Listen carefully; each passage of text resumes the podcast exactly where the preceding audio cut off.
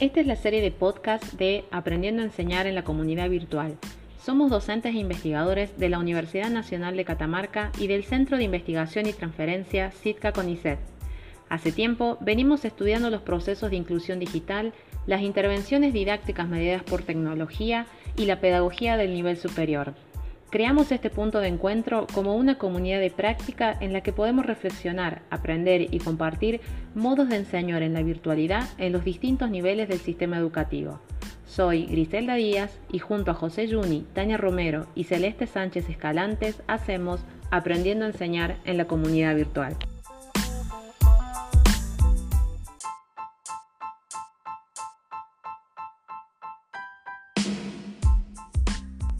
En esta oportunidad, Celeste Sánchez Escalante, becaria doctoral del CONICET y que hace tiempo se dedica a estudiar los procesos de mediación tecnológica, nos ayuda a pensar acerca del uso pedagógico didácticos de los recursos para trabajar las actividades en la virtualidad. Este tema va a ser trabajado en dos partes. No te pierdas esta primera parte y la segunda parte la vamos a abordar en el próximo episodio. Que lo disfrutes, te dejamos con Celeste.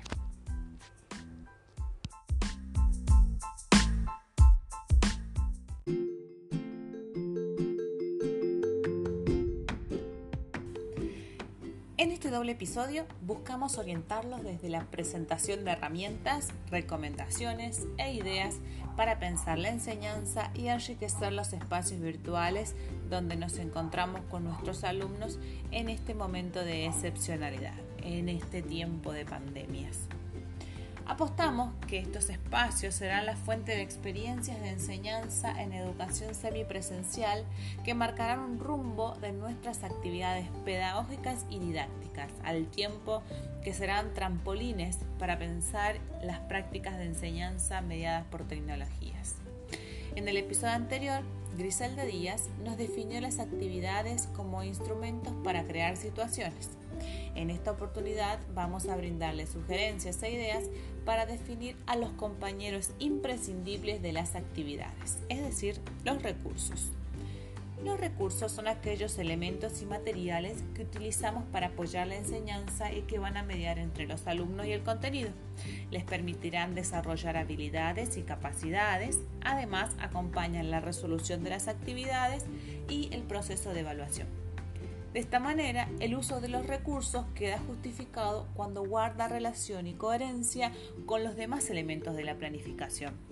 Debe estar dentro de una estructura pedagógica más amplia que le dé el sentido a estos recursos. Una vez que hayamos definido nuestra propuesta didáctica, podemos usar el recurso con tres fines distintos. Primero, pueden ser motivadores, es decir, permitir al alumno familiarizarse con el contenido, de modo que capturemos su atención.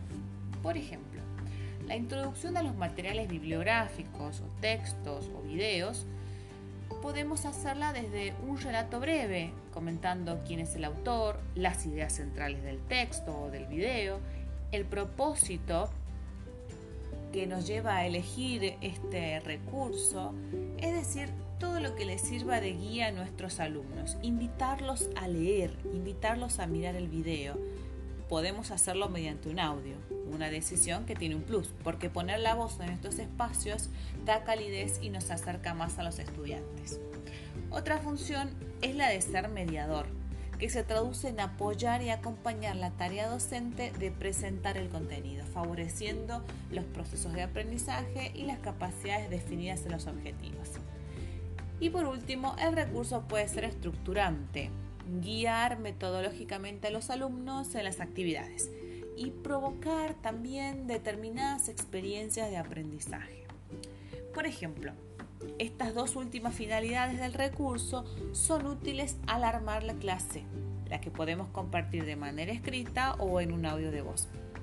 En el formato que elijamos, compartir eh, es conveniente que hagamos una introducción al tema, resaltar los contenidos a trabajar, presentar los objetivos de la clase, las modalidades del trabajo, los tiempos y finalmente las consignas con explicaciones claras y si es necesario o posible diferentes opciones de actividades a resolver o de experiencias que puedan realizar los alumnos.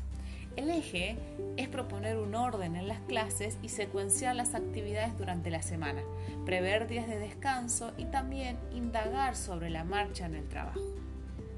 Otra opción del recurso como estructurante y mediador puede ser la guía audiovisual por, un, por una presentación de PowerPoint. Para grabar la pantalla de nuestra PC podemos usar el programa del paquete Office llamado PowerPoint.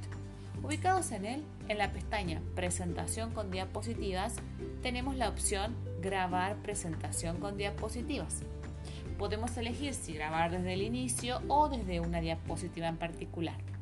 Activando el micrófono podemos hablar y grabar la voz al mismo tiempo que pasamos las diapositivas. Una recomendación, no exceder los 5 minutos de duración. Mientras grabamos hay un minutero que nos acompaña en la filmación. Si en cambio queremos grabar la pantalla del celular, podremos utilizar una aplicación disponible para Android en Play Store llamada Grabar pantalla. El manejo de la misma es muy sencillo.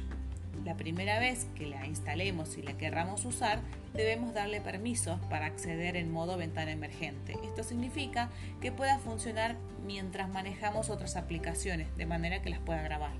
La aplicación da un pequeño paseo por las herramientas y sencillamente explica el uso de ellas. Solicita el permiso para acceder a fotos y contenido multimedia que debemos permitirle para que pueda almacenar los videos. Una vez realizado, tendremos un pequeño icono de una cámara en el costado derecho de la pantalla. Cuando hayamos decidido qué filmar y estemos listos, seleccionamos la cámara y elegimos el botón rojo de grabar. Pero cuidado, la filmación puede capturar cualquier información sensible, es decir, contraseñas, audios, videos, fotos, información de pagos, por lo que debemos planear previamente qué vamos a filmar, practicarlo. Y si es imposible no mostrar una contraseña porque queremos, por ejemplo, enseñar el uso de la plataforma virtual, podemos pausar la grabación, escribir la contraseña y reanudarla una vez que hayamos completado los campos. Por cualquier duda, siempre está YouTube, donde encontramos tutoriales de uso. Existen muchas aplicaciones y herramientas que pueden acompañarnos en el diseño de nuestras clases. La inteligencia colectiva que se sucede en la Internet ha dejado a mano mucho software útil que solo espera lo encontremos.